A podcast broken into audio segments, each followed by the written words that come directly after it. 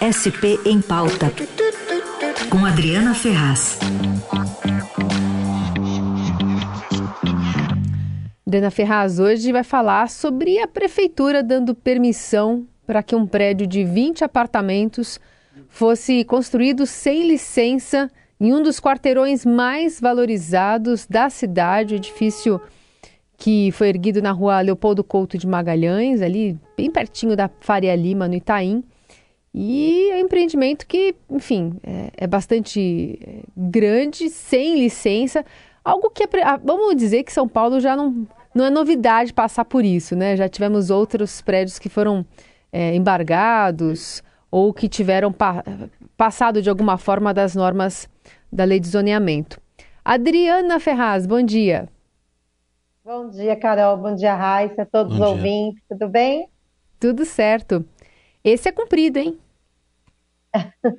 pois é, olha, foi um. A gente costuma é, saber de empreendimentos, prédios, casas que sobem, são erguidas na cidade sem alvará, mas geralmente na periferia, né? É, existe até uma marca que quem acompanha São Paulo fala que 90% das construções em São Paulo não tem alvará, né? A gente sempre ouviu falar disso. Agora, um prédio deste padrão de luxo, numa das ruas mais caras da cidade, a gente foi levantar Leopoldo Couto de Magalhães. Ela é uma rua que sai ali do Parque do Povo, do lado da Marginal, do Shopping JK, uma área super nobre, e vai até a Faria Lima. Quer dizer, é um trecho hipervalorizado da cidade, é considerada a sexta rua mais cara de São Paulo. E aí o prédio é levantado ali, né? Não é de um dia para o outro que se levanta um prédio desse e ninguém vê, né? Isso que eu mais chamou atenção. É, esse endereço é muito próximo também da subprefeitura de Pinheiros, que é a responsável por fiscalizar as obras daquela região. E aí o prédio está lá erguido há pelo menos dois anos, dois anos e meio. Segundo a própria prefeitura confirmou, não há alvará para execução de obra, há alvará sim para o projeto. O projeto foi aprovado, mas a obra não foi aprovada. E mesmo assim o prédio subiu e agora está aquele elefante branco, acho que é o elefante branco mais luxuoso da cidade, viu, Raíssa? Está ali, a gente vai ver o que, que a prefeitura vai fazer daqui para frente, né? Porque morador da periferia, quando é pego sem alvará, toma multa, né? Muitas, muitas vezes tem que demolir a casa, não pode ficar naquela área. Eu quero ver o que vai acontecer agora com esse prédio que foi erguido sem pagar CEPAC. Para o ouvinte entender melhor, CEPAC é um certificado imobiliário, é uma licença para se construir em área de operação urbana da cidade são as áreas onde a prefeitura define o que, que pode ter, é, faz um estudo melhor ali, um planejamento melhor. Como é uma área muito luxuosa, o CEPAC ali é muito caro, a gente fez uma conta, a construtora São José estaria devendo mais de 62 milhões de reais. Por isso que a construtora não teve o alvará, mas mesmo assim subiu o prédio, viu, Carol e Uhum.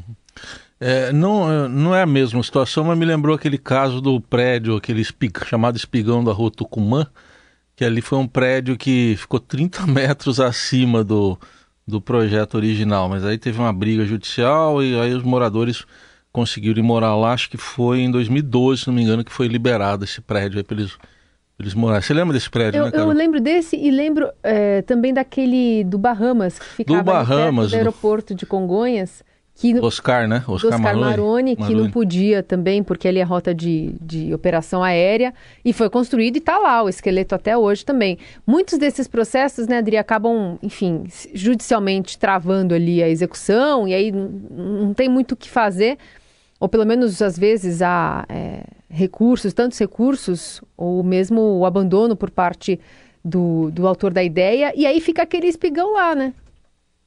É, acho que neste caso, é, duvido muito que vão mandar demolir né, ah, um sim. prédio daquele. Acho que, só para a gente ter uma ideia, sabe qual é a metragem do apartamento menor desse prédio? 540, hum. 554 metros quadrados.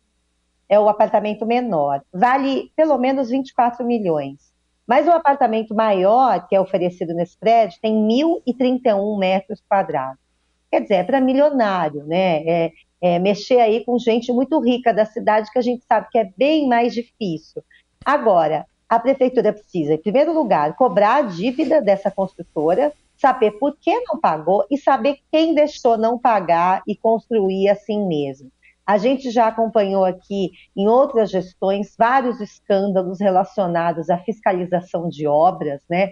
Muitos casos aí que ficaram na imprensa por meses e meses. A gente lembra daquele fiscal Aref que tinha mais de 100 imóveis. Não estou dizendo que é a mesma coisa, mas a prefeitura precisa investigar, que Sim. não é possível que um fiscal da subprefeitura de Pinheiros acompanhe uma obra do lado, que é um prédio foi erguido no mesmo período ao lado deste terreno, e ele não está irregular, aparentemente não está, e este está.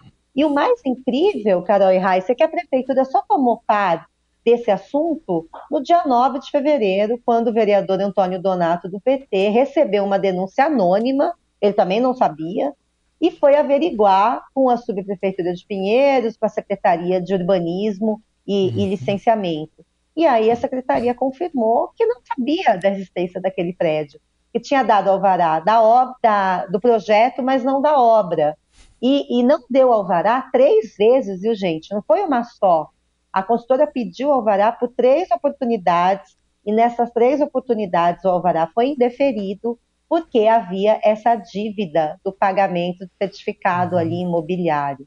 E mesmo assim o prédio está ali, os vizinhos todos comentam desse prédio, o nosso fotógrafo foi lá, conversou com o, o, o Tiago Queiroz, né, o fotógrafo conversou com o pessoal ali de um prédio da frente, que fala que é assim, a obra volta um pouquinho para, volta outro pouquinho para, e assim foi durante esses anos, uhum. de 2018 para cá.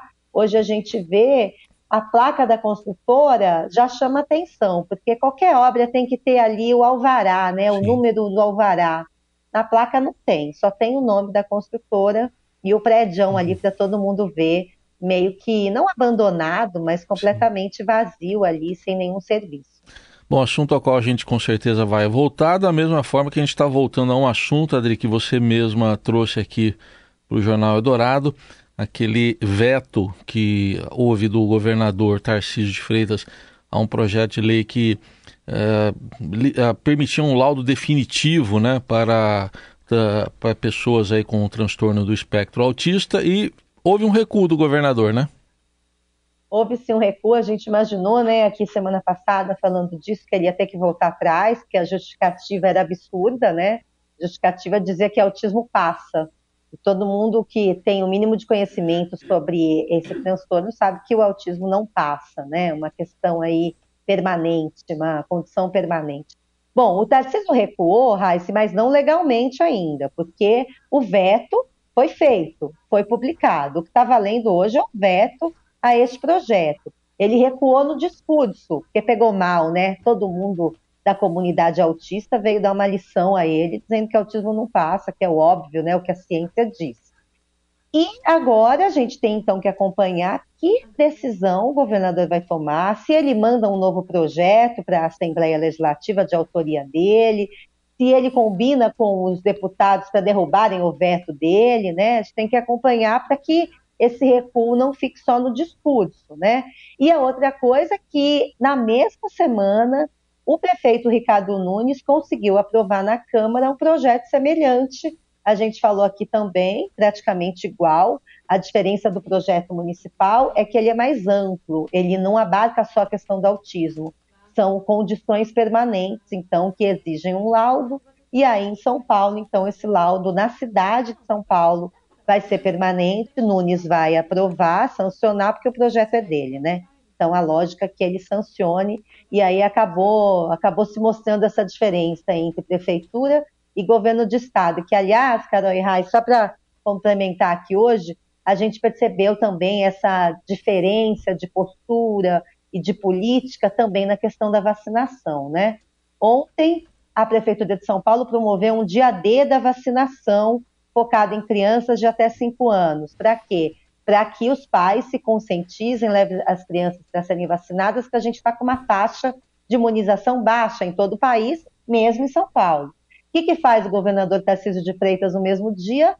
Sanciona um projeto que deixa de exigir a vacinação obrigatória em locais públicos e privados. Então, o discurso deles parecia afinado, né, de Ricardo Nunes e Tarcísio de Freitas, mas as ações agora a gente está vendo que estão indo em caminhos aí opostos. Tarcísio está se mostrando técnico, mas ainda bolsonarista, né, hum. gente? Muito bem. O Adria, vou usar também esse espaço aqui que a gente está falando de São Paulo sobre um problema que a gente está tentando acompanhar Tentando porque, de fato, né, procuramos prefeitura, procuramos Sabesp sobre a cratera da Eliseu de Almeida, gigantesca, que está interditando a via no sentido do centro da, da cidade. No fim de semana, a prefeitura, né, o próprio prefeito Ricardo Nunes foi até o local, falou que as obras iam ser feitas ao longo da semana, até sexta-feira. É, e tanto a prefeitura quanto a concessionária também reafirmaram que a situação ia ser resolvida até amanhã, dia 17. Isso porque a via da Zona Oeste vem sendo compartilhada nos sentidos centro e da Serra e linhas de ônibus vêm sendo desviadas. Então aí procuramos porta-vozes tanto da subprefeitura responsável pela região, quanto da prefeitura, quanto da Sabesp para prestar esse serviço para o paulistano. Nenhum deles é, quis falar com a gente ao longo desses últimos dias. A Sabesp, inclusive, chegou a afirmar que não tinha quem atendesse porque os responsáveis estavam envolvidos na obra de reparo. E a gente reafirma que tem espaço aberto aqui para ouvir esses porta-vozes, porque não é a gente que quer saber, são os ouvintes, as pessoas, a sociedade que está querendo entender como é que se abre uma cratera daquele tamanho numa via de acesso importante que tem travado o trânsito para quem sai do Tabuão, quem sai da Grande São Paulo, pela Raposo Tavares e pela Zona Oeste inteira. E é um segundo buraco numa via que, né, já vimos problemas há alguns meses atrás. Então fica pois é. E é obrigação espaço. da prefeitura, né? Prestar esclarecimentos, não a imprensa, mas a população, né, Carol? Exato. Vamos ver, eu posso tentar também e a gente fica em cima, né? E vamos ver, né, como é que vai ser a resposta amanhã, porque o buraco está ah, lá. É o dia amanhã, né? Amanhã é o dia que se prometeu resolver a situação e até agora, enfim, pouca coisa foi feita e poucas informações prestadas também à sociedade. É obrigação falar de literalmente de dinheiro do cidadão e da cidadã que está indo literalmente para o buraco, né? A gente precisa saber é. por que está sendo feito para resolver é. o problema. E, e só para complementar essa semana também, que semana para quem usa transporte público, né? Nossa. né?